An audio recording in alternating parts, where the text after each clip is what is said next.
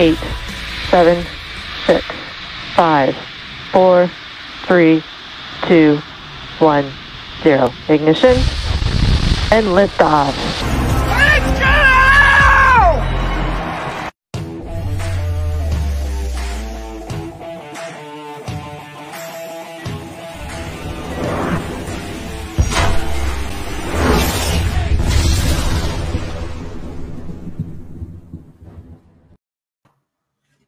amigos? ¿Cómo están? Un gusto saludarles jueves de NFL aquí en pausa de los dos minutos. Un saludo a toda la gente también de NFL México Fans, Jefe Sports Media y todos los clubes de fans que como siempre comparten nuestra transmisión. Un saludo a todos ellos. Eh, ustedes son los que prácticamente hacen este programa. Y pues bueno, le damos la bienvenida por el momento Daniel Velasco y su servidor Gilardo Figueroa. Dani, ¿cómo estás? Buenas tardes.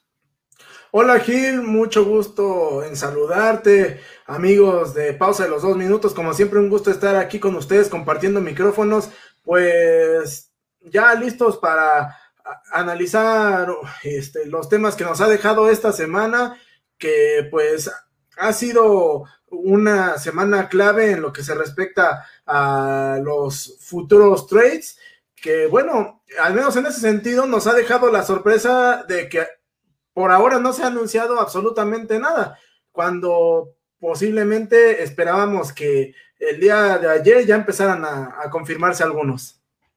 Sí, hay dos jugadores que llaman la atención ante todas las miradas, y uno es Aaron Rodgers, el otro es Julio Jones, el receptor de los Halcones de Atlanta. Y aprovechamos y saludamos a Alberto Espinosa. Beto, ¿cómo estás? Buenas tardes.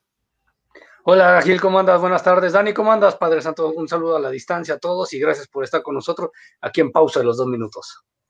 Sí, y también hay temas de, de, ayer en la tarde. Se anuncia que la NFL ya está viendo opciones para sus partidos en Alemania. Por lo menos quieren uno fijo cada temporada en territorio Teuton. Eh, una posibilidad por ahí está el estadio del Bayern, en la zona de Bavaria, la parte sur de, de Alemania. Eh, han jugado en Berlín en, pretemporada, han tenido equipos ahí en la NFL Europa. Ahorita vamos a desglosar ese tema. El tema de hoy es que a lo mejor surge en el 2022 la USFL, la única liga que le ha ganado un litigio a la NFL, ¿no? Entonces, eh, se llevó, ¿qué? Cuatro dólares o 40 dólares le ganó. Eh, se sentía la NFL totalmente derrotada por esos cuatro dólares que perdió en 1984, 85 pero vimos muchas cosas interesantes, Dani, Beto, amigos. Eh, la primera selección global en la historia de la USFL era un coreback de la Universidad de Pittsburgh, lo seleccionó el equipo de Los Ángeles Express, se llamaba Dan Marino, quien nunca jugó ahí, nunca le interesó, y cuando empezó a caer en el draft de la NFL en ese mismo año, eh, pues sí contempló irse a jugar a esa liga en algún momento determinado, pero los Dolphins lo reclutan y se, sabemos esa historia. Luego Steve Young, luego, eh, pues entre ellos Jim Kelly fue otro de los que sí se fue para allá, Herschel Walker, eh, Doug Flutie, en fin, muchas, muchas estrellas jugaron en esa liga que salió con bombo y platillo, que hasta por ahí el señor Donald Trump tuvo que ver con los generales de Nueva Jersey, lo compró el equipo después ya de iniciada esta, esta liga, aquí está una imagen donde vemos los equipos que había en su última temporada, en los Generales de Nueva Jersey, donde también estuvo, eh, perdón, en los Baltimore Stars, donde estuvo por ahí Jim Mora, quien después llegara con los Santos y estuviera también con los Colts. Eh, pues buenos recuerdos de aquella, de aquella USFL, pero ahí quedó como otro intento. Y ahorita que hay crisis, que no hay dinero, la XFL salió, no salió, la AF de Alliance of Football está buscando la XFL juntarse con la Liga Canadiense. Daniel Beto, ¿Qué está pasando? ¿Por qué todo el mundo quiere sacar una liga ahora profesional cuando no hay dinero? Pues es que yo creo que es eh, justamente la, idea de realizar algo quizá no, no con tanto presupuesto como requiere e inversión como requiere, por ejemplo, una franquicia de NFL, este, evidentemente eh, realizar una liga, aunque sea de menor nivel, requiere un gasto fuerte eh, y, seguramente es con la idea de, como ya decías, Gil, de este, mover nuevamente la economía en temas deportivos. Sin embargo, eh, pues no, no es este, nada sencillo retomar este proyecto me parece que eh, para 2022 es muy pronto. Eh, la, idea creo que en términos generales es buena, pero, pero creo que sí, este, se necesitaría por lo menos un par de años más, probablemente para 2024 yo, yo lo vería como con un, un, eh, un, lapso más, más viable. sería interesante, digo, no creo que al final de cuentas, si es que se llega a realizar eh, termine siendo una liga que represente realmente competencia para la NFL, pero pues sí una, un área de oportunidad para jugadores que quizá no lograron tener el mayor de los éxitos en, eh, la, en la máxima liga y quizá volvamos a ver ahí jugadores como eh, Johnny Football en su momento, este, que también pasó por, por ese tipo de ligas y este, y bueno, eh, nos, nos pueden dejar una que otra sorpresa. Beto, para los jugadores mexicanos es una buena posibilidad, sin duda. Claro, pero también hay que destacar algo, Gil, de esto. Eh, en Estados Unidos estamos acostumbrados a ver ciertas ligas eh, relativamente profesionales, que no es obviamente la NBA, la NFL, la NHL, la MLB, la MLS, pero por ejemplo en lucha libre tienen tres empresas y las tres tienen su rating, las tres compiten y a, veces entre las tres andan repartiendo el botín de la televisión. ¿eh? Hablamos obviamente de la WWE, de la AEW y también tienen TNA. Y como en el básquetbol tienen la NBA, tienen la, la, WNBA, pero también tienen ligas que son segunda y tercera división del básquetbol y son eh, profesionales y están jugando y, y, son transmitidas, aparte de, del básquetbol colegial. En Estados Unidos también está teniendo este, cierto prestigio estas ligas. Y hay que recordar que La Roca, Dwayne Johnson, se acaba de hacer socio de la Liga de Lencería de Fútbol Americano también, una liga que pues, no ha tenido mucho auge, pero sin embargo es muy, muy vista ¿eh? en Estados Unidos. Sí, sin duda, llama la atención, ¿no? Ver a muchachas en bikini jugando fútbol americano, pero pues, eh, y, y, buen nivel, además, buen nivel han mostrado en algunos momentos estas mujeres. Eh, pero eso tiene que ir por otro lado, ¿no? La cuestión de lo de la Roca también es socio de la XFL y al grado que tienen que estar buscando asociarse con la liga canadiense, que no, no, entiendo, o sea, sí veo que hay una razón porque hay un exceso de jugadores que quedan fuera de la NFL. Aunque tienes 32 equipos y rosters de 53, si, si nos ponemos a analizar, cada año cortan a 40 jugadores en la NFL. Entonces, multiplícalo por 32, estamos hablando de un titipuchal de jugadores que pudieran estar haciendo un buen eh, eh, desempeño en una liga de segundo nivel, como en su momento fue la NFL Europa, o como más o menos la NFL estaba apoyando hace dos años, o hace un año, me parece, todavía antes de la pandemia, a la Alliance, a la AAF, pero no era formalmente la NFL, ¿no? Entonces no son ligas como la de básquet, que es la G League, que le llaman, que es la Gatorade League, que está como que es la liga de desarrollo. Antes era la CBA, si se acuerdan, ¿no? Que hasta hubo un equipo en. Entonces, ese tipo de cuestiones no lo sé, ¿no? La NFL, he dicho por varios dueños, sus ligas de desarrollo, su única liga de desarrollo, así lo ven ellos, y dicho por dueños, es la NCAA, el fútbol americano colegial. No tienen por qué desarrollar talento internacional, no les interesa que vengan japoneses, alemanes, mexicanos, canadienses ellos voltean a ver a su NCAA y de ahí se han surtido toda la vida. No creo que vayan a cambiar este aspecto, ¿no? ¿Cuántos jugadores del NFL Europa dieron el brinco a la NFL? Y me refiero no jugadores estadounidenses. Rolando Cantó es un caso especial, El mexicano. Por ahí hubo un alemán que también llegó a los Colts, no recuerdo ahorita su nombre, y párele de contar, hubo un japonés que sí llegó a hacer rosters de temporada regular. Tres jugadores de 1991 que surgió la Liga Mundial, que después se nombró NFL Europa, hasta 2017. Estamos hablando de 16 temporadas, 15 temporadas fueron en total, porque hubo un año que no salió. Invirtieron, invirtieron y no recuperaron lo que esperaban. Sí se pusieron en Europa, pero no de la forma que ellos esperaban, ¿no? Me refiero a la campaña de la globalización de Paul Tagliabue. Entonces, pues digo, hay que ver, porque la XFL, la USFL, pues a lo mejor tendrían que hacer una sola liga y no estar peleándose uno, que salga uno y salga la otra. Imagínate tres ligas más la canadiense, creo que ahí podría haber algunos problemitas, ¿no? Este, sí creo que haya mercado para ver jugadores, pero no va a haber mercado televisivo, no va a haber mercado de patrocinios y ni de fans. ¿Por qué? Porque los fans dicen, no me voy a gastar yo, ¿qué te gusta? 50 dólares en un boleto para un partido de segunda división. Prefiero ahorrármelos ahorita en la primavera y mejor gasto ese dinero para ir a ver a mis Dallas Cowboys, a mis Steelers, a mis Patriots o a mis Jets, etcétera, ¿no? Entonces, está, está complicada la situación para estas nuevas ligas ahorita. No sé si opinen algo más ustedes por ahí. Pues sí, pero también sabes que podría ser aquí algo similar a lo de la eh, a lo de la MLS, Gile, el sentido de que la MLS en mucho tiempo no era vista, nadie la quería en Estados Unidos.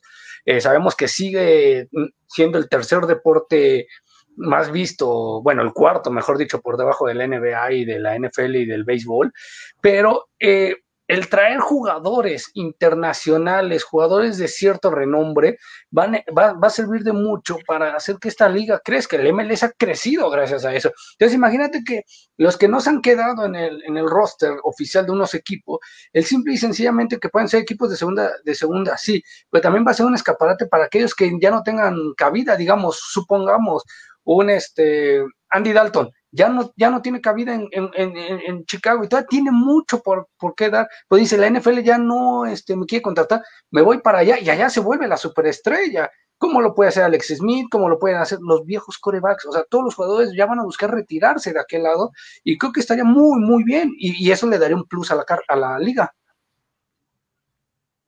¿Tú cómo ves, Dani, esto que comenta Beto, no? Porque creo que sí es un poco complicado porque esos jugadores ya pasaron por la NFL y yo más bien vería jugadores cortados, ¿no? Los que llegarían a, esta, a estas ligas.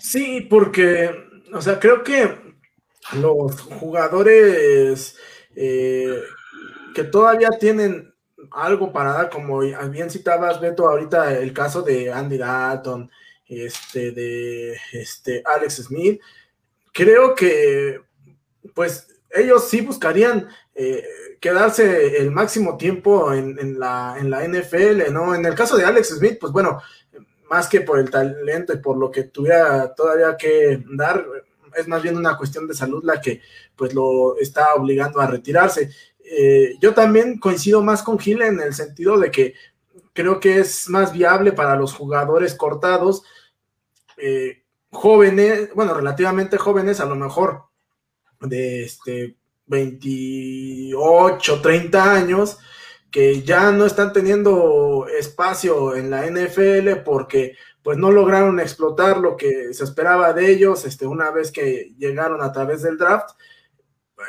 yo creo que ahí sí sería más como eh, poder agarrar un segundo aire, ¿no? Y quizá eh, si tienen por ahí una super participación, bueno, quizá eh, los vuelvan a voltear a ver los de la NFL, aunque bueno, también lo veo un poco difícil.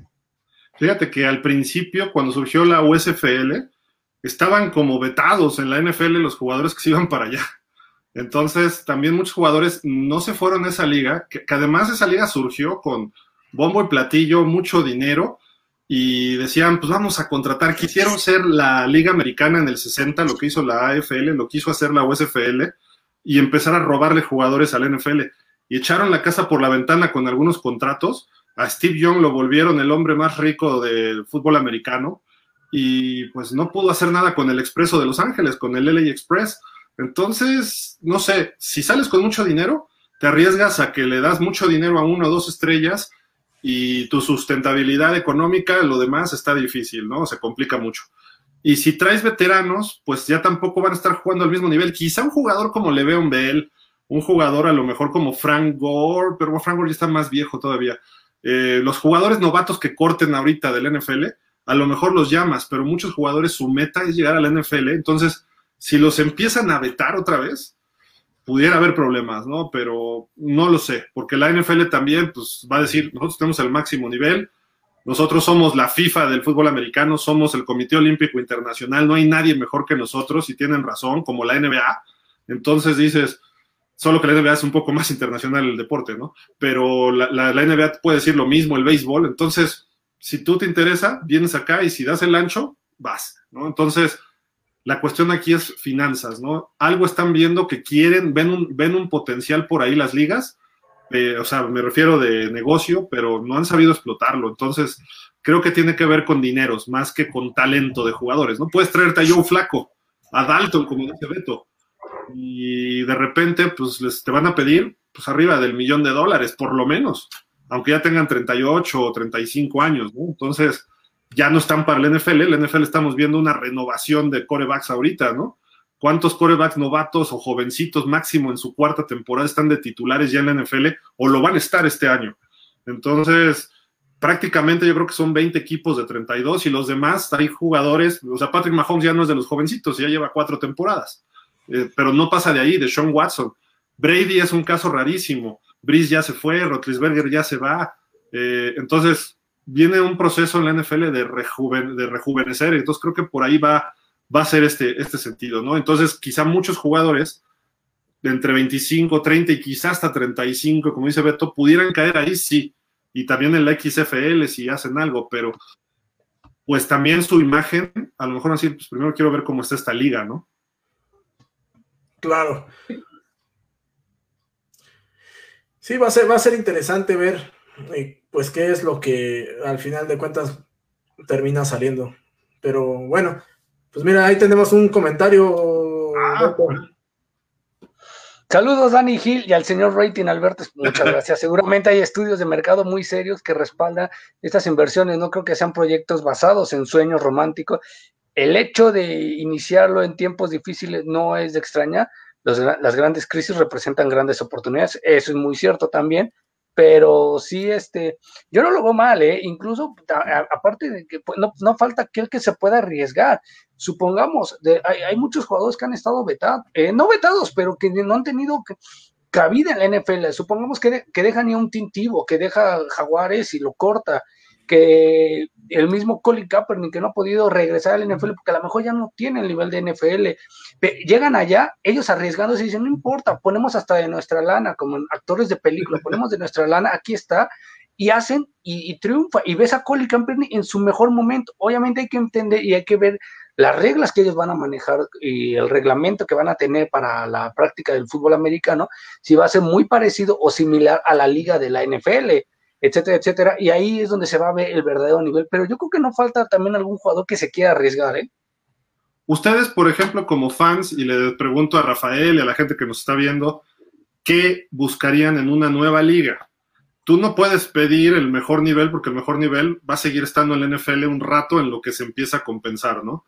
Entonces, de entrada, ¿qué esperas? Porque la XFL cuando surgió, metieron una camarita en el casco, la cámara se metía al huddle, eh, los micrófonos estaban en la televisión abierta y de repente se oía ahí las fa y she y, uh, las cosas que se dicen en un juego y hasta las jugadas, ¿no? Entonces, no sé, ¿qué, qué, podríamos esperar o qué se tendría que hacer para que puedan sustituir a la NFL?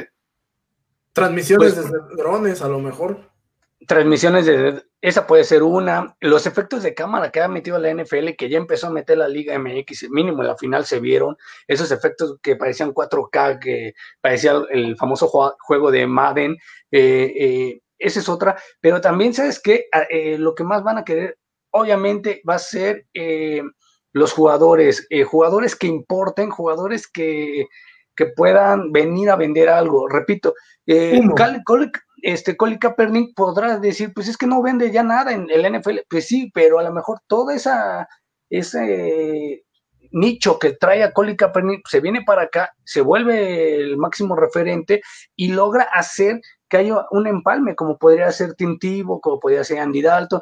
Y además, Gil, algo importante, tú lo dijiste hace rato, el dinero. ¿Cuántos jugadores no han buscado la manera de, de cambiar de equipo eh, teniendo malos números, buscando más lana, ¿no?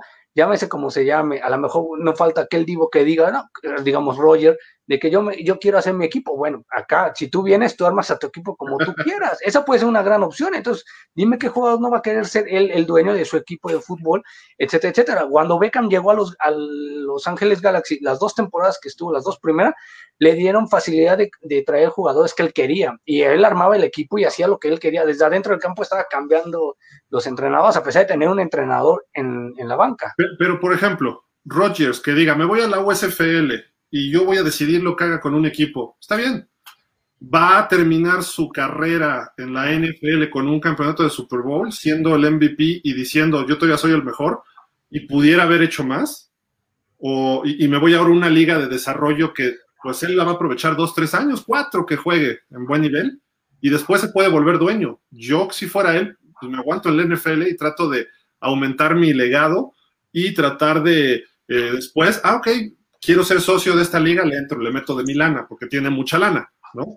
Entonces, creo que por ahí una estrella de ese nombre no estaría. Lo que dices de Kaepernick suena interesante, ¿no? ¿Por qué? Porque Kaepernick trae toda la gente en contra del NFL y trae todo el movimiento woke que está en Estados Unidos. Entonces, eso, esa gente de repente va a decir, a ver, pues vamos a ver a Kaepernick, ¿no? Y, y Kaepernick puede jalar a la gente que diga, la NFL le ha hecho complot, la NFL lo ha tratado mal, sin, importar si él rechazó o no contratos, si no quiso aceptar con los Seahawks, con los Broncos o con los Ravens, etcétera.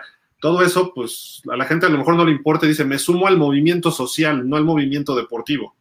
Y eso es lo que pudiera jalar bien de entrada. Pero, por ejemplo, la Liga Americana puso algunas reglas que no tenía la NFL en ese momento. Y hasta que le robaron a Joe Namath y a varios jugadores importantes en sus drafts, que Joe Namath fue de los pocos que sí jugaron en la Liga Americana, la NFL se atacaba de la risa de la Liga Americana. Los dos primeros Super Bowl salió Lombardi y así como que sabíamos que íbamos a ganar. La final de conferencia, bueno, la final de la NFL que se llamaba todavía, era lo importante que le ganamos a Dallas. Y cuando llega, gana Joe Namath a los Colts en el Super Bowl 3, cambia todo el aspecto, ¿no? De, del espectro, mejor dicho, del fútbol americano. Aunque ya estaban jugando a esos partidos, como que eso facilitó, a pesar de que ya había acuerdos previos, facilitó la integración y la fusión. Entonces habría que ver cuántos equipos podría recibir más la NFL, Dani, te pregunto. Yo creo que la NFL podría aguantar hasta 40 franquicias. Sí, sin, bronca o, o, más, porque la verdad es que este, pues todos están en un solo sector y es en el sector de, este lado, de, bueno, del mapa uno en la computadora o en el celular, es del lado eh, derecho de nosotros, lado izquierdo de, ustedes, o sea, en su pantalla, donde está toda la, toda, todos los equipos, ¿no? De este lado que solo es Seattle, del lado izquierdo, y del lado derecho de la pantalla que solo está Seattle, pues es el único que está solito, pues ahí va, todos están del lado de este. No, o sea, bueno, también de ese lado está, está, San, está San Francisco, está, están todos los equipos, exacto, de, California. pero, por ejemplo, quizá eh, alguna ciudad como... Portland, Oregon, pudiera ser. Pudiera, pudiera ser Portland, eh, pudiera ser... Eh, no sé. Oklahoma, tal, vez también, también Oklahoma, en el centro, sí, en el, centro de, del país, quizá es donde. Este, San Luis, que vuelva a tener equipo. Es una ciudad de poder económico regular a alto, ¿no? Y a lo mejor podrías ver este, en Utah, en Salt Lake City, podrías ver en, bueno, ya hay en Las Vegas, ¿no? Los Raiders, a lo mejor este, agregar otro equipo en Texas, en, San Antonio o en Austin. Podrías ver a lo mejor, este, no hay muchos estados más. Y lo que pasa es que si tú te vas hacia el oeste, pues no hay tantas ciudades, empieza a ser el campo y es la zona rural de Estados Unidos. Colorado, al norte de Colorado, lo que es Iowa y todas esas zonas, Nebraska pudiera ser donde haya una universidad grande también, pudiera haber un equipo de NFL, pero no tanto, o sea, en Iowa hay una universidad grande y no hay mucho mercado para el fútbol. A los que van al partido de los, de los Hawkeyes son este, exclusivamente los, los estudiantes, ¿no? Porque las ciudades alrededor de Iowa, Des Moines y todas estas, pues no, North Dakota, de donde viene este Carson Wentz y Trey Lance, estos, estos En Utah posiblemente. En Utah, sí, podría ser Utah también, pero también sabes que hay que checar este Danny Hill y amigos de pausa, de que meramente eh, tendría que ser eh, ver pues su imagen, qué mercado, ¿eh? ¿Qué mercado nos puede ofrecer, eh, como bien dice Gil, esa oportunidad? Porque si no, podríamos verlo como un negocio fructífero. Por ejemplo, se, ve y se prevé que a lo mejor Jacksonville no es una gran ciudad, una gran sede de, fútbol americano y sin embargo se ha podido mantener este, eh, dentro de la NFL, ¿no? A pesar de que ahí hay dos equipos en Florida, incluyendo los Jaguares, dos equipos más, dos, por eso dos más, que son obviamente los bucaneros y son los delfines, que sí están atrayendo gente. Entonces también a veces tener tanta gente, eh, tantos equipos en una misma ciudad puede ser que sí. Mira, pues aquí tenemos un pequeño mapita, que las vean, todo lo que queda. Aquí, Nuevo México está libre, Utah, Arizona, Mississippi, eh, son, pues ahí está, ahí donde, vean dónde están, o sea, aquí solo hay tres equipos, pero el resto están cargados al lado. Oye, pero tu este mapa está un poco viejito, ¿no? ¿Un poco? Poquito, poquito. Los Rams están en San Luis todavía, este, los Raiders en sí, bueno, sí, sí, sí, sí, sí, pero hace falta aquí, sí, ya están acá en, de este lado, pero aquí vemos Oregon y, eh, y, creo que esta debe ser este Utah. Eh, Utah, o sea, ahí puede haber, o sea, si hay equipos de básquetbol como el Jazz de Utah, pues ahí puede haber, y también como equipo de MLS, también puede haber de, un equipo de fútbol americano en esos países, y lo haces más, este, más estructurado, lo haces con mayor este nivel de fútbol americano, porque no es posible, como tú dices, Gil, viendo otros mapas, que el colegial sí tiene, todo el país de Estados Unidos sí está, sí tiene mínimo un equipo que hemos visto en, algún partido de la NCAA. Sí, mira, de acuerdo, cada, estado tiene su universidad pública, ¿no? Eso facilita, pero ya cuando hablas de un equipo profesional tienes que haber, hablar, uno, de una base de aficionados, dos, de un mercado televisivo, tres, de publicidad. Entonces, eso ya empieza a moverse de otra forma, ¿no? Entonces, creo que por ahí, ahí tienen que hacer estudios muy a fondo, como dice Rafael, pero eh, por ejemplo, eso estamos hablando si es que la NFL creciera, pero la USFL, mira los equipos que había, ¿no? Estamos hablando de Birmingham, Alabama, donde no hay un equipo de la NFL. New Jersey, que jugaban en el mismo estadio de los gigantes en esas épocas. En Nueva York ya no puedes meter un equipo. Memphis, no había los titanes en, en, Tennessee. Entonces, aunque juegan en Nashville, quizá pudieras agregar a Memphis este, para un segundo equipo en un estado de mucho fútbol americano. Baltimore están los Ravens. Tampa Bay están los Buccaneers. Jacksonville no tenía los Jaguares en esas épocas. Orlando ya sería un cuarto equipo en Florida, no sé, y Orlando es una ciudad más turística que de una base real. Oakland, pues ya no tiene equipo. Si le van a hacer un estadio nuevo, pues a lo mejor podría ser, ¿no? Pero yo vería más factible que regresaran a San Diego que a Oakland. Denver hay equipo, Houston hay equipo, Arizona hay equipo, que en ese tiempo no había en Arizona. Portland, por ejemplo, ahí está otro equipo, San Antonio en, Texas, el Expreso de Los Ángeles. Entonces, cuatro o cinco equipos de aquí podrían entrar a la NFL. Pero bueno, estamos hablando pasos más adelante. Ahorita la USFL no sabemos si vaya a sacar estos equipos, no se ha dicho a ciencia cierta qué va a tener, pero pues creo que el horno no está para ¿no? Como dicen por ahí, eh, la cuestión financiera. Dice Rafael que debe haber estudios. Pues si hubiera habido estudios, la AAF, que estaba apoyada por NBC, por la cadena NBC, por gente de mucho dinero, no tuvo para pagarles a sus jugadores. Tuvo que cerrar a su semana 5 o 6. Ese es el problema que ocurre, ¿no? Entonces, por ahí, por ahí va la, la cuestión, ¿no? La XFL salió un añito y también está rascando las paredes. La liga canadiense está en problemas, más allá de la pandemia. Hace años la NFL tuvo que meterle lana a la liga canadiense para, para que se mantuviera un poquito, ¿no? Entonces, hay problemas en ese sentido. Yo no veo que pueda surgir otra liga ahorita no, no por la pandemia, sino en general en lo que viene la economía, yo más bien vería que cuatro dueños o hasta ocho dueños que estén interesados, The Rock, en lugar de comprar la XFL, compra una franquicia del NFL. El señor Cuban, dueño de los Mavericks de Dallas. Inviten a Donald Trump, siempre ha querido tener un equipo en la NFL, iba a comprar los Bills, no lo dejaron. Este, invitas a ese tipo de empresarios. Jeff Bezos quiere una, una franquicia, que de eso ahorita nos va a platicar un poquito Dani, pues este, una posibilidad que se va a vender una franquicia tradicional en NFL o está muy cerca de que se venda, pues mejor en lugar que se venda esta, dale una nueva y llévalo a un estado donde, a Portland, llévalo a Oregon, a Portland, Oregon, o llévalo a Kansas, o a Missouri, a San Luis, ese tipo de cuestiones, ¿no? Sí.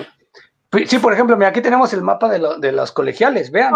en las, sí, ahí sí está repleto, ¿no? Entonces uno llega y dice, pues o sea, creo que sí hay oportunidad y sí hay fútbol americano y deja de que sea colegial o no, Gil. Van y la gente llena los estadios, o sea, tú ves el que tú quieras, el de Oregon, el de los cuernos largos, el de el, el CU, eh, o sea, el que tú quieras, el de Nebraska, y llenan los estadios a pesar de ser fútbol colegial. Entonces, ¿por qué no poner aquí también este otro equipo, como tú dices, coincido contigo, que se di, o, hay, creo que hay un dueño que quiere de, que trae al Arsenal, quiere eh, también entrarle, ¿no? Al fútbol americano. Bueno, el Arsenal era dueño de los Browns antes, la familia de los Browns. Y varios empresas, Stan Kroenke, que es el dueño de los Rams, tiene un equipo también, no sé si el Leeds United o alguno de estos. Digo, sabes que el fútbol inglés se está repleto de dueños de todo el resto del mundo, ¿no? Rusos, árabes, estadounidenses, etcétera, ¿no? Entonces, pero bueno, por ahí va la situación de finanzas. Yo mejor diría, los que estén armando el XFL y The Rock y su grupo, ¿por qué no van y hablan con los, piden una audiencia con los dueños del NFL? Crezcan a 40 equipos, uno más por división. Quieren crecer a 18 semanas, que eso es la noticia también, bueno, es noticia de hace 3, 4 años de duda, eh, es lo que se ha manejado. Entonces, si tienes 40 equipos, puedes manejar un calendario mejor, puedes, y, además repartes otros mercados. Si Jackson también sabes que eh, también sabes que sería buena idea la multipropiedad. Literal, o sea, te voy a decir una cosa, entiendo que, que, podría ser malo y a lo mejor habría interés, pero imagínate que agarre Stephen Jones, que puede estar harto de que diga, mi papá no me deja tomar decisiones en Dallas, ¿sabes qué? Te compramos una franquicia, toma tu lanita, él se va a Nebraska, compra su franquicia en Nebraska y él arma como él quiera, a lo mejor sale... Eh, otro jugador, se pueden aliar varios jugadores, digamos el mismo Rogers, si es que se retira con Alex Smith, y vamos a meter lana tú y yo, compramos una franquicia, aquí está nuestra franquicia y, nos vamos. O sea, creo que también la multipropiedad podría ser algo interesante, obviamente hablando de, familia, ¿no? No que el, dueño, el mismo dueño sea de, otros, porque cada quien va a jalar agua para su, molino. Mm, pues ¿Qué, ¿Qué pasó cuando llegan los Jaguars y los Panthers? Eh, estaba en esas épocas, en los noventas, estaba un intento de la XFL, estaba la Liga Europea que apoyaba a la NFL, pero tuvieron que hacer este, drafts especiales para surtir de talento estos equipos. O sea, draft como del fútbol mexicano, draft de veteranos. ¿no? Y, llegó Steve Burlane a, Carolina, me parece. Eh, llegaron jugadores que ya llevaban varias temporadas en otros equipos y fueron no sé si 30 rondas, una cosa así, y después les dieron ventajas en el draft para que más o menos compitieran. Sí, o sea, realmente, este, para que, para que se pudiera expandir, sí se, necesitarían eh, tomar una serie de medidas eh, también en el plano deportivo que, beneficiaran a todos, ¿no? Porque evidentemente cuando llega un equipo de expansión, pues siempre, siempre le va a costar, ¿no? Este, pero, pero también si de repente son demasiados los que llegan, eh, eso va a provocar también que la liga este, decaiga en su nivel y, y va a ser menos atractiva. Entonces, este, si bien económicamente tal vez se podría realizar este el arribo de un par de equipos, este, quién sabe si en el plano deportivo sea tan, tan factible, ¿no? Ahora también hay que ver, ya decías Gil, este, pues ahorita hay varios agentes libres, este, veteranos todavía disponibles que pues pudieran tener algún tipo de cabida en otros equipos, pero por X o Y circunstancias, pues no, no, no han tenido esa llamada, ¿no? Habrá que, habrá que ver. Sí, está, está complicada la situación, ¿no? Pero finanzas, yo lo veo difícil. Tienen que tener apoyo económico la USFL y la XFL. Si va a salir una liga, mejor que se junten y no que estén jalando por dos lados, ¿no? Mejor que se junten los dos proyectos y que le pongan la USXFL, no sé, lo que quieran, pero mejor ocho equipos muy buenos, o bueno, buenos a secas, y que sea una liga con mayor inversión, a que dos que estén ahí este, repartiéndose el poco mercado que queda y la gente los va a comparar con la NFL, entonces se van a, se van a extinguir ambas, ¿no? Es lo que yo veo, pero bueno, en fin, amigos, díganos ustedes, por aquí otro comentario de, de Rafael, dice, como aficionado viejo, creo que mi perfil no les interesa. Yo creo que debe ir dirigida a otro mercado más joven. Seguramente no empatarlo con el actual calendario y tener fútbol todo el año. E-, esa, es la idea, ¿no? Y así fue la USFL, era de primavera, igual que la XFL. No pueden meterse en otoño porque no van a ganar nada, nada en absoluto. Entonces, e-, es lo único que queda libre, de marzo a junio, una cosa así. Y aún así vemos que el NFL trae noticias las 24 horas durante los 365 días. Entonces, no sé la gente que tanto esté siguiendo a la contratación nueva de los bandidos de Oakland, no me acuerdo cómo se llamaba, ¿no? Con respecto a un trade de Aaron Rodgers, ¿no? Ahorita, en estas épocas. O que ganó el equipo de Birmingham, le ganó al equipo de Portland. Ah, pues qué padre, bien por ellos pero no, Julio Jones cambia de Atlanta a Titanes o a Chargers o a lo que sea, ¿no? ¿Qué, peso noticioso va a tener eso? Ahí es donde creo que estas ligas se van a dar de topes, pero, pero fuerte. Pero bueno, vámonos a otro tema, siguiendo hablando un poquito con lo internacional. También se ha dicho, bueno, desde que se hizo el calendario este año de crecer a 17 jornadas, bueno, 17 juegos, 18 jornadas o semanas, y eh, pues de que va a haber una rotación internacional entre cinco países, donde está México, donde está obviamente Inglaterra, se incluye Brasil, creo que se incluye Japón, si no me recuerdo, y se habló de Alemania. Alemania ahorita surge otra vez porque parece que Alemania tendría de uno a dos o tres juegos por temporada. ¿Por qué? Porque además sale justo una semana después de que Gudel, el comisionado, dice que la NFL va a tener 18, 18 juegos por equipo, que esa es su idea desde hace cinco o seis años, ¿no? Entonces, con los nuevos contratos de televisión, etcétera, y esta rotación, te daría un juego en casa un año y otro año fuera, y todos los equipos tendrían un partido internacional.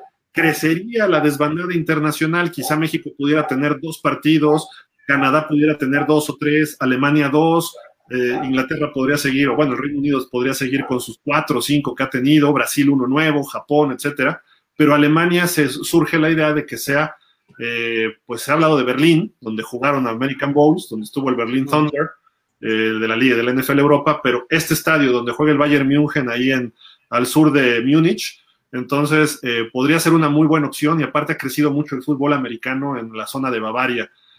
ustedes, de los estadios tienen capacidad y están listos, ¿no? En Alemania, creo, muchos pero ven factible que esto ocurra pronto, como el 2022 mismo, que dicen que esto ya entraría en vigor, con un juego fijo en Alemania, además de un juego fijo en, Inglaterra? Claro que no, pues sí, yo creo que sí, perdón, tan rápido. Yo creo que sí, porque obviamente lo que está interesado hacer Buder, que no se ha visto en mucho tiempo, no se veía en anteriores comisionados, obviamente por algo también, aparte de la mala relación que podían tener con nuestro país, que no habíamos tenido juegos ya desde los American Bowl, por así decirlo, en México. Eh, está bien para llevar la NFL a otro lado. Ahora, la pregunta aquí es, también hay que empezar a, a, a lo mejor a ver que puede ser una estrategia a futuro. ¿A qué voy con esto? Con lo siguiente, si ya está sacando cinco juegos en Londres, ¿por qué no abrir una sucursal allá? No una sucursal, un, un equipo de fútbol americano en Londres. Juegan cinco partidos allá, pues los vas a mandar tres más para que sean ocho de los dieciocho, ¿no? Porque jugarían, bueno, nueve, cuatro más, nueve de visita o ocho de visita, uno descansas y ocho de local. Entonces, mandas tres partidos más a Londres, tienes un equipo de Londres. Mandas ocho equipos a Alemania y tienes un equipo alemán que también va a venir con nosotros, va a venir a jugar a Estados Unidos. Yo creo que por ahí también puede ser la iniciativa. Se me hace gran, gran iniciativa y qué bueno que en Alemania le esté gustando mucho el fútbol americano. Dani.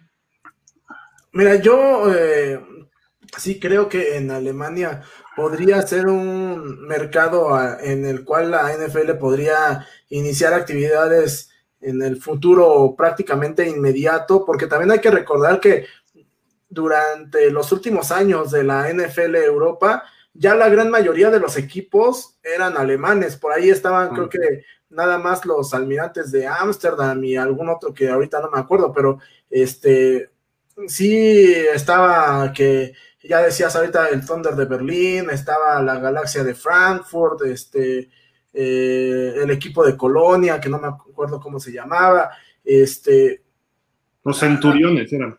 Los centuriones, sí, este, entonces sí, eh, sí creo que sería un mercado atractivo para la NFL y que pues eh, tiene, tiene mucho, mucho potencial.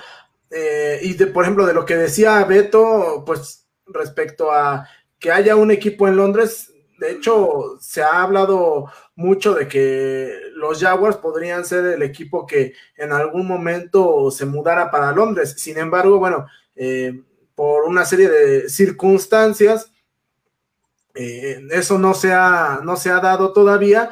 Y, bueno, también luego de una inversión que quiere hacer justamente el dueño de los, de los Jaguars en, el, en desarrollar justamente eh, el centro de, la ciudad de Jacksonville, etcétera, etcétera, pues también quizá eh, eh, el generar una, inversión como esa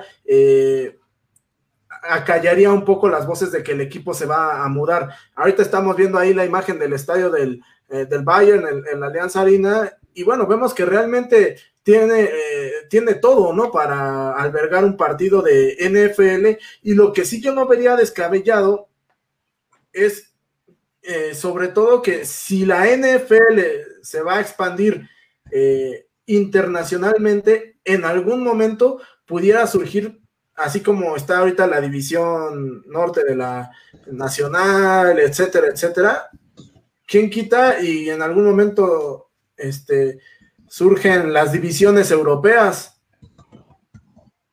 Estaría, muy interesante, ¿no? Por donde se le vea y creo que puede darse que haya franquicias fuera de Estados Unidos, como en el base, como en el básquet y como en el hockey, ¿no? Y puede ser Canadá y Estados y México principalmente, ¿no? Y, yo lo vería, Canadá tiene obviamente ciudades más cercanas a Estados Unidos eh, y ciudades grandes, Toronto, Vancouver, también en una expansión pudieran ser unas opciones, ¿no? Eh, México, pues la Ciudad de México está un poco más retirada, pero Monterrey no tendría problema quizá para albergar una franquicia. Pero ya cuando tenga que jugar el equipo de los Rams una vez por año o una vez cada dos años en Londres, eh, es un vuelo de 10, 12 horas.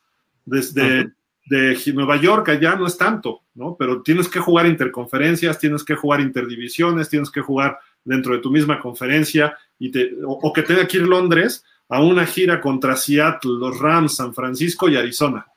Oh, los jugadores se desgastan muchísimo al grado que cuando viajan a Londres, normalmente el equipo descansa la semana siguiente por el jet lag y el cambio de horarios, aunque mantienen sus horarios muy parecidos a Estados Unidos, ¿no?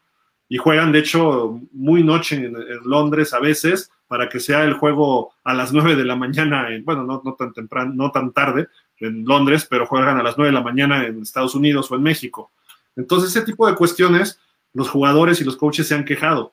Entonces, imagínate una liga mundial realmente que se muevan así, o, vete a Japón, que hasta avanzas un día, ¿no? Entonces, ahí todavía sería otro problema, ¿no? Todavía son viajes más largos y eso de San Francisco, pero que sea Miami visitando a Tokio, a los Tokio este, Reds, imagínate, ¿no? O sea, o Tampa, ahí sería un problemita un poco más grande, ¿no? de Miami a Seattle son seis horas de vuelo, es el vuelo más largo, o de Nueva Inglaterra a San Diego, que jugaban antes a Los Ángeles, son cinco o seis horas. Es más rápido llegar a México que a Los Ángeles desde, desde Boston. Entonces, ese tipo de cuestiones, pues lo empiezan a analizar y dicen, estamos en problemas, ¿no? Porque sí queremos ir, pero no sabemos. Y se ha dicho que van a tener un Super Bowl en Londres, en Wembley, eh, se, ha, dicho muchas cosas, pero híjole, lo veo un poco más complicado. Yo creo que un juego al año no está mal. Pues, y que cada equipo se comprometa a ir a Japón, a Canadá, México, Alemania, Inglaterra, quizá Brasil también está lejos, ¿no? Pero eh, habría que ver, ¿no? Entonces, ahí está esta situación que vuelve a ser tema en estos, en estos días dentro de la NFL. Nos dice, ah, por acá está Wally Sada. ¿Cómo estás, Wally? ¿Qué dices? Dice Raleigh, Lexington, Nebraska, Utah, San Antonio, Alabama, Honolulu, Tulsa, Honolulu no ha tenido precisamente por la misma razón, ¿no? De que son no sé cuántas horas de vuelo hasta allá y eso de Los Ángeles. Entonces, por eso no han establecido una franquicia ahí. Y no tanto es por las distancias, sino luego por los mercados comerciales de televisión y cuánta gente vive en Hawái y qué tanto impacto tiene. Entonces, este tipo de cuestiones van más allá a veces, ¿no? Y los dueños son muy piquis Entonces, este, digo, creo que podría hacerse si sí pueden crecer, sin duda, ¿no? Y como dice Wally, como dice Rafael y lo que dicen ustedes, pero, pero en fin, ahí está esta situación que volvió a ser tema estos, estos días. Oigan, eh, hoy precisamente el coach de corebacks de los Bucaneros sale con una declaración un tanto, eh, digo, no explosiva, pero sí, este, y más o menos lo sabíamos, sobre Tom Brady. Dice, no creo que Tom Brady estuviera al 100% el año pasado, sobre todo de su rodilla, ¿no? Y se ha hablado mucho recientemente de que Tom Brady, pues ya está bien de su rodilla, lo vimos cuando lanza el trofeo Lombardi de lancha a lancha, que traía ahí una rodillera mecánica, lo operaron hace un par de meses y empieza a, a trabajar este tipo de cuestiones y, y, está bien, se ve mejor, pero que salgan con esto ahorita, entonces no entiendo si están diciendo lo que pasó antes o ahorita están preocupados de que pueda haber una recaída, eh, pero pues Tom Brady ganó el Super Bowl. No sé, este Beto, ¿qué opinas de esto, no? De estos comentarios. ¿Por qué salen ahorita? ¿No? Pues obviamente salen como se podría decir, eh, pensemos en, en, cosas, digamos, de la historia de la humanidad, ¿no?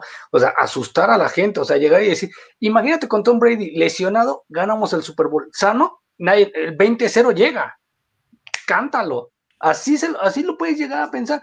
Creo que no está mal que lo hayan dicho, porque yo lo veo de esa manera, de que Tom Brady estuvo lesionado y ve lo que hicimos, ganamos el Super Bowl. Si hubiera estado al 100%, nos vamos invictos la temporada pasada. A lo mejor no en esta.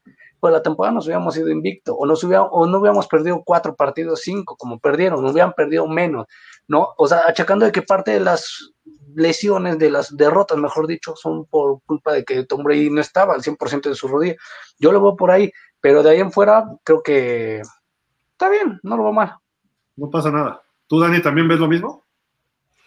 Pues eh, sí, no, no, no le veo tampoco mayor, eh, mayor importancia porque ya sea bien o mal, o sea, creo que este Tom Brady es un mariscal de campo que a lo largo de su carrera pues ha demostrado eh, su calidad y por algo es considerado como el famoso GOAT, ¿no? Entonces, decir que este pues no estaba al 100%, pues es como este como querer asustar con el petate del muerto, ¿no? Pues o sea, pues sí no estaba no estaba bien y ganaron, pues sí, ya sabíamos que de todas maneras si está bien también iban a ganar, entonces no, no cambia mucho. Es como en los mundiales, Gil, que dicen, eh, por ejemplo, cuando Brasil gana y dice, Brasil está jugando al, al 20% de su capacidad, porque saben que cuando juega al 100 Brasil, nadie los detiene, ¿no? Así se dice coloquialmente en el argot del periodismo. Brasil está jugando un porcentaje menor. Cuando empieza a jugar bien, igual Alemania, Inglaterra, equipos potencias en el fútbol, hacen exactamente lo mismo. Todos los periodistas dicen, está, está jugando a un porcentaje muy chiquito. Cuando juegan en su verdadero nivel, nadie los detiene. de acuerdo. De acuerdo. Bueno, sale esta cuestión y pues bueno, ahí está Tom Brady que se, ha reportado listo para la temporada. Le ya está hecho TikToks y narrando sus propios highlights de los playoffs, etcétera. Le encanta, le encantan las redes sociales a Tom Brady y se ve bien y ha estado en algunos minicamps y pues ahí cumpliendo su, su, su chamba sin hacer vedetismos, como cierto coreback número 12 de otro equipo que no quiero decir, pero son los Green Bay Packers, ¿no? Pero bueno. Y que también está, está cuidando sus 90 mil dólares, ¿eh? Que pueden ser de multa. Ah, si no se presenta la próxima semana, ¿no? En el... Así es. Y si no ah, se presentan en los, mini, en, los, en los campamentos, puede llegar a perder, eh, bueno, ya había perdido creo que 500 mil dólares, puede llegar a perder ahora 90 mil si es que faltan los tres este, al, al mini campamento. Ah, bueno pues allá él, ¿no? Es su dinero y él sabrá. Pero bueno. Oye, este, Dani, nos comentabas algo de que viene de un equipo tradicional, dinos la nota, ¿no? Por ahí. Pues sí, resulta que ha trascendido Gil que los Chicago Bears podrían estar en venta de acuerdo con información eh, de Jim O'Donnell del diario Herald de Chicago pues sabemos que esta franquicia pues ha estado prácticamente dirigida por la familia eh, McCaskey y pues bueno, eh, se habla de que al menos cinco miembros de la junta directiva que son en total ocho personas y, cinco, son parte de esta, de esta familia, eh, pues estarían interesados en eh, vender, vender al equipo, lo cual, bueno, sería algo que sería una auténtica novedad para, para, la franquicia porque históricamente siempre ha estado en manos de, esta familia el destino de los, de los Bears. Eh, y bueno, quizá un cambio de aires le vendría bien al equipo, eh, pero pues hay que esperar si es que esto se termina realizando o, eh, o al final de cuentas es única y sencillamente un rumor, porque dicen que del del plato a la boca se cae la sopa, ¿no? Parece que sí hay pláticas serias, ¿eh? hasta lo que yo sé, y uno de ellos es Jeff Bezos, el dueño de Amazon. Es uno de los que está, ha estado muy interesado en comprar una franquicia del NFL. Se hablaba de que iban a obligar a Daniel Snyder a vender al equipo de los Redskins, hoy Washington Football Team, eh, para que él pudiera entrar y tiene, es el hombre más rico del mundo este año, que Amazon con su repartición a casa durante la pandemia rebasó hasta Bill Gates y a otros multimillonarios, ¿no? Y por otro lado, lo que tú dices es algo, es romper con una tradición, ¿no? O sea, desde, tiene 98 años la dueña del equipo de los Bears, que es hija, hija adoptiva de George Halas, la señora Virginia Halas, que se casó con un señor McCaskey y tuvieron a los hijos McCaskey, que son los que han manejado el equipo. Algunos ya hasta fallecieron, pero Virginia, Virginia Halas McCaskey tiene 98 años de edad y va a los partidos y va a las juntas de dueños, pero yo creo que ya están un poco cansados, ¿no? La familia McCaskey y no han encontrado esa química, quizá el desgaste de, tantos años sin no tener un campeonato, aunque han llegado a un Super Bowl por ahí hace no mucho. Entonces, va, a doler, va a doler si, si sale de la familia Halas, pero a lo mejor le conviene a los osos como tal, a, la ciudad y a la franquicia, que venga un impulso de un dueño joven, con más dinero, eh, sobre todo en el área de mercadotecnia, ¿no? Como le pasó a Dallas. Dallas ya estaba empezando a decaer y llega Jerry Jones y le metió lana y ¡pum! se fue para arriba. Los Broncos con Pat Bowlen, los Pats con Robert Kraft, eh, ese tipo de cambios a lo mejor son necesarios, ¿no? Entonces a lo mejor le puede beneficiar a los osos, ¿no? Totalmente, totalmente. Este, yo creo que sí podría ser un, cambio bastante positivo, eh, sobre todo tomando en cuenta que pues no, no han sido esa franquicia eh, tan exitosa como en algún momento lo fueron, principalmente en la, en la década de los 80, este, donde fue que, ganaron un, Super Bowl de la mano de este de Walter Payton. de McMahon y Walter Payton. Oigan, este, ¿por qué no hacemos una vaquita? 1.200 millones de dólares Dani, 1.200 millones de dólares Beto, 1.200 millones de dólares yo, y compramos a los Bears. ¿Les parece que valen como 3.500 millones de dólares?